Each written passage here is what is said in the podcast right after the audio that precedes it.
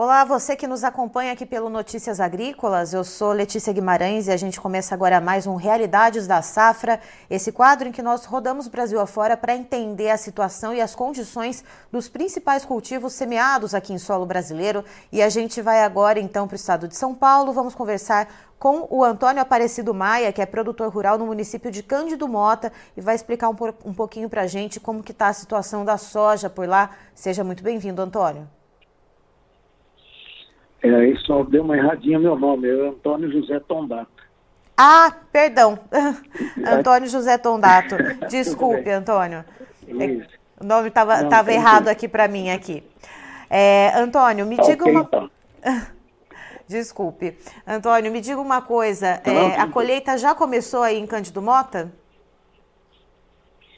Olha, já estamos tendo colheitas muito poucas, né? Na faixa aí de 3 a 5% a maior parte delas são em áreas irrigadas, né? Áreas de sequeiro são poucas ainda, mas o que a gente já verifica em campo é a perda muito grande na produção de soja. Até nas áreas de irrigada, que a gente tem uma segurança maior, para ter uma colheita maior, uma produção maior. Esse ano, com as altas temperaturas por vários dias, afetou até a soja irrigada. Então, nós temos assim, vamos falar, nós temos soja é, sendo colhida em sequeiro com perca aí de 30%, e soja em sequeiro, em, né? em sequeiro aí nós estamos tendo perda de 60% nas primeiras sojas colhidas. Produção aí em torno de 20 sacos por hectare aí, é bem preocupante. O sol realmente é, deu um estrago com a temperatura por vários dias e jamais visto na região praticamente o sol desidratou, queimou, dessecou a soja em, pleno, em plena glanação. Então, as sojas que eram mais adiantadas, o final de dezembro e o começo de janeiro foi fatal para essas sojas. E Antônio, me diga uma coisa, é, como é que foi o esquema de plantio? Houve muito atraso para essa soja também uh, ficar exposta a essas altas temperaturas? Ficou muito fora da janela de plantio? Como é que foi aí em Cândido Mota? Na verdade, o que está amenizando um pouco a quebra também foi o atraso no plantio. Então, as primeiras sojas, realmente, uh, o sol, temperaturas aí próximas de 40 graus por vários dias, é, pegou numa fase de início de granação e meio de granação e a soja necessitava de uma quantidade de água muito grande e essa soja, é, vamos falar assim, foi pifou. Agora, quando a gente fala sojas mais plantadas no tarde, a partir de 20 de outubro, final de outubro, começo de novembro, essa soja se encontrava em fase de, de florescimento, começando a formação de vagem. Então, essas sojas ainda elas têm um potencial pela frente, mas ainda elas precisam de muita água também pela frente. E a gente tem visto que as precipitações estão sendo fracas. A última chuva aqui ela não foi geral. Nós temos áreas que choveu razoavelmente bem, mas áreas que não choveram praticamente nada. Então, essa soja do tarde, que teria um potencial para fazer a quebra ser um pouco menor, ela vai depender aí de 30, 45 dias de condições de clima ideais para que a, essa perca é, não entre nela também. Então aí a perca vai ser maior ainda. Eu acredito que na região hoje já tem consolidado uma perca de 30, 40% na soja em latossolos vermelhos, que a, a gente fala nas terras vermelhas, e de 60% a 70% na terra arenosa. Quer dizer, a terra arenosa não suportou de maneira alguma a, a sequência de dias de sol com altas temperaturas. Então, essa quebra pode se tornar maior dependendo do clima daqui, no, no clima de final de janeiro e até fevereiro e início de março. Então, só repassando os números, Antônio, uh, aí em Cândido Mota, nas regiões de Terra Vermelha, a expectativa até esse momento de quebra na produtividade da soja é de 30% a 40% e nas áreas de terra, de terra arenosa de 60% a 70%? Exatamente isso. Certo. Exatamente isso. É uma perca considerável que há muito tempo a região não vem. E ela é bem abrangente. Alguns lugares a soja apresenta um potencial maior, mas são as sojas realmente as sojas plantadas mais em final de outubro e começo de novembro. Então, essas soja também vão requerer bastante água ainda daqui para frente. E Antônio, me diga uma coisa, é, olhando para essa incerteza em relação à soja, né? A gente já tem ali uma parcela que já foi perdida é, e já tem ali uma, uma outra parcela, essa que você falou foi plantada mais no tarde, que ainda precisa que São Pedro ajude com chuvas mais abundantes e mais volumosas. Como que está a questão das negociações por aí? O produtor ele tem arriscado travar algum contrato futuro, mesmo que seja ali algo pontual para cumprir algum compromisso no, no, mês, ou não? O produtor ali está bem uh, ressabiado, está bem afastado das negociações? Na verdade, o agricultor está é, assustado, ressabiado, assustado. Né? O que, que aconteceu? Que quando surgiu alguns contratos razoáveis de soja, na faixa de 120 a 130 para pagamento 30 de março, o produtor estava em plena seca com esse sol, é, se viu é, de não fechar contrato, sabendo do risco que poderia de ele não entregar essa soja ah, na hora da colheita. Então, o que, que aconteceu? A fixação aqui foi muito baixa, a soja não para de cair, o milho não para de cair. Como nós tivemos a virada do ano, a, as trade, esses grupos que fazem avaliação de produção no mundo, né, no Brasil, principalmente América Latina, Argentina e Paraguai, eles avaliam que a perca que o Brasil vai ter é, vai ser reposicionada com a Argentina. Agora, a gente não pode esquecer que a Argentina ainda, para produzir 52 milhões de toneladas que estão falando, eles vão ter que correr muito bem o clima ainda, coisa que eles estão no início do plantio, é, final de plantio, né? Então não tem nada consolidado, mas as firmas trabalham desse jeito. É, o fato só verifica depois que vinha a, quebra mesmo, mas é, é, eles acham que soja vai ter em quantidade. Eu falo que está ocorrendo é uma tempestade perfeita, né? Perfeita para ruim.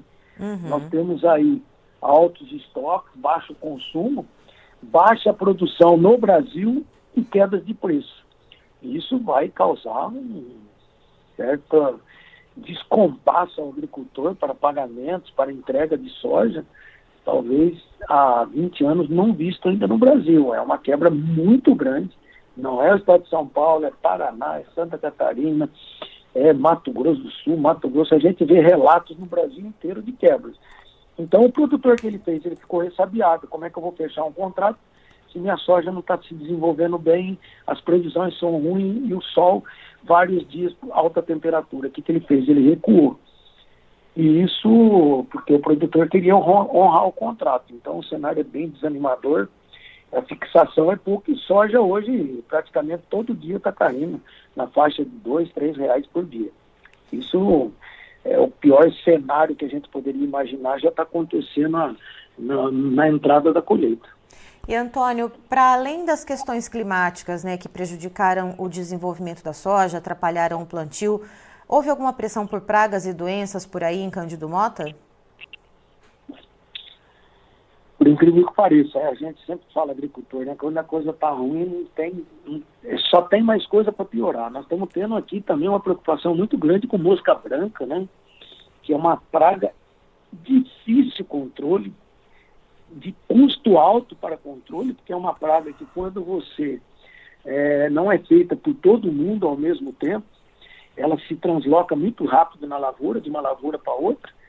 Os produtos são caros, você está entendendo? E às vezes nem tão específico para a soja, a gente tem que pegar de outras culturas, às vezes, e fazer aplicações aí praticamente semanal, mas a dificuldade maior é isso o agricultor tem áreas já que estão sendo abandonadas e ali é criada a mosca branca e ela acaba passando para a soja do vizinho. Uhum. É de difícil controle e é uma praga que ocasiona uma queda muito grande na produção quando ela, ela é em alta intensidade. Então também nós estamos tendo esse problema.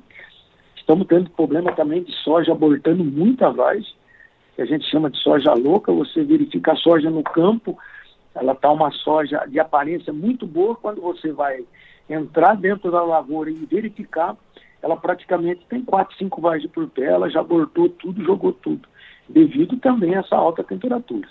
Na questão de doença, o controle está mais tranquilo, devido ao clima também, né? que não favorece tanta doença, mas a, a questão de plantio de feijão na região acelerou a vinda da, da mosca branca e é uma praga hoje de difícil controle. A gente está numa situação assim, é, como é que fala, gastando às vezes uma lavoura que não tem tanto potencial de produção. Certo. Antônio, muito obrigada pela sua participação aqui com a gente. Você é sempre muito bem-vindo aqui no Notícias Agrícolas. É, muito obrigado pelo convite. E a gente fica aí a, a, vendo esse cenário que, que, que começa a aparecer para o agricultor, um cenário preocupante. Eu acredito que o agricultor hoje é, seria um dos setores do Brasil onde a inadimplência é das mais baixas possíveis mas acredito que esse cenário vai mudar um pouco.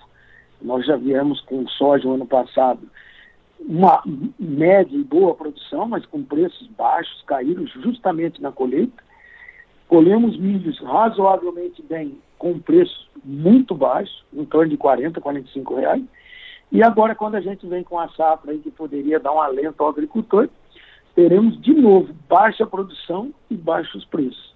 É preocupante acredito que esse governo vai ter que ter uma atenção especial para o agro, porque realmente o cenário que a gente enxerga na frente é um cenário difícil, é, que há muito tempo não é visto nas lavouras brasileiras.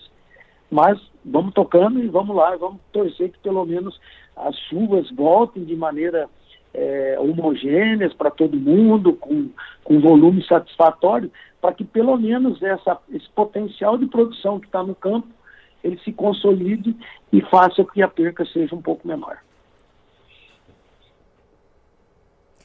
Tá, então estivemos com o Antônio José Tondato, que é produtor rural em Cândido Mota, no estado de São Paulo, nos trazendo as informações de como que está a situação da soja por lá, que já começou a ser colhida entre 3% a 5% de área colhida, ainda de maneira muito incipiente, mas segundo o Antônio, já dá para perceber que as perdas vão ser grandes por lá, principalmente pelas altas temperaturas que atrapalharam o ciclo da soja e também que atrapalharam uh, o desenvolvimento. Né? Então, segundo ele, em regiões de terra vermelha, lá em Cândido Mota, as perdas, por enquanto, são entre 30% a 40% na produtividade, e em regiões de terra terra arenosa, perdão, em torno de 60 a 70%. Segundo ele, uh, o solo não suportou essas altas temperaturas. Ele diz que tem soja abortando, então uh, as vagens, né, a soja louca, é, soja ali que cozinhou praticamente né, com, com a água e com as altas temperaturas. Então, essas altas temperaturas atrapalharam bastante e uma parcela dessa soja que foi plantada ali mais para o mês de novembro, essa soja mais tardia, essa sim existe uma possibilidade de amenizar um pouco essas perdas, mas ela ainda precisa, como ela está em desenvolvimento, ela precisa de cerca de 30, 40, 45 dias de chuva abundante e constante para poder então se desenvolver bem e trazer ali um pouco de alento ao produtor. Essa é a esperança até o momento. Eu encerro por aqui, já já tem mais informações para você. Notícias agrícolas, informação agro relevante e conectada.